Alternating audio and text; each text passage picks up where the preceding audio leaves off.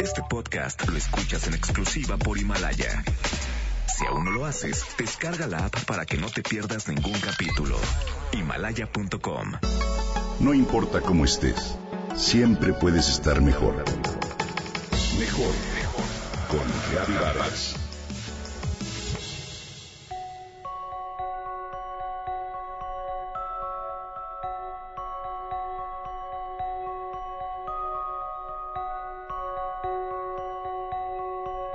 Mi hijo es vegano, va a una escuela de desapego, no ve la televisión y no lo dejo que juegue a los superhéroes, me dice Brenda, una orgullosa madre que desde antes de ser madre se instruyó para conocer los pros y contras de cualquier situación que se le presentara con su futuro hijo. ¿Qué lees? pregunta su hijo azorado.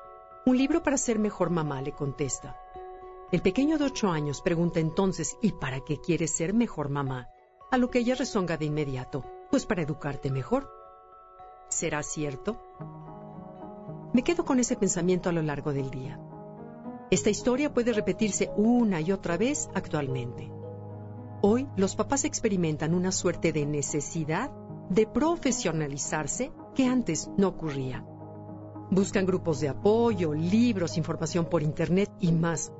La bibliografía es su principal objetivo. Y ciertamente no creo que el hecho en sí sea motivo de crítica, pero estoy segura de que ello les lleva a una actitud de exigencia hacia ellos mismos, de ansiedad e incluso de frustración.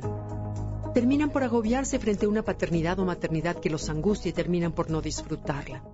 En realidad, como dicen los expertos hoy en día, la maternidad o la paternidad se nos ha ido de las manos. Hoy los papás pretenden ser tan perfectos, alejarlos de los dulces, incluir en su alimentación más frutas y verduras, menos alimentos procesados y eliminar el azúcar incluso en cualquier fiesta infantil. Y claro, tanta perfección crea ansiedad. Y al darse cuenta que no pueden tener control sobre todo, se origina un fracaso paterno con la subsecuente frustración del pequeño en cuestión.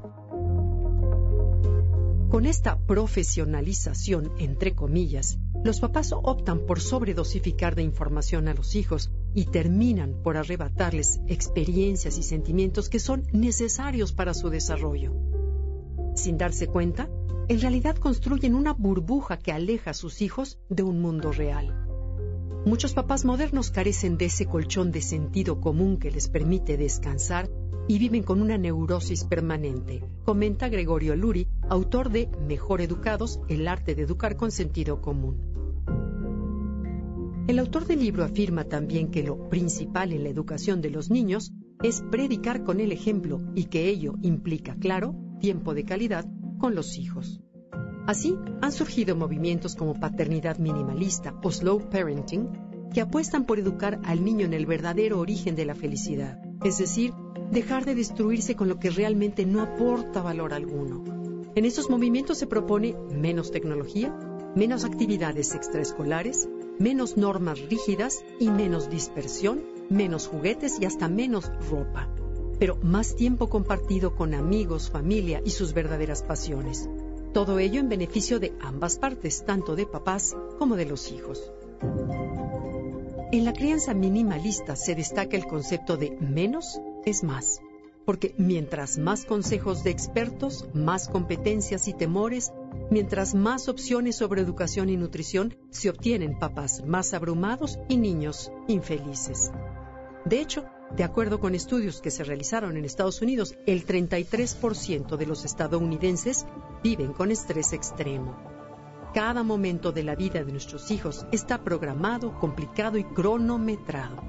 La crianza minimalista simplifica su mundo e incluso conduce al pequeño a vivir en el presente y sobre todo a estimular su imaginación. Déjalo ser.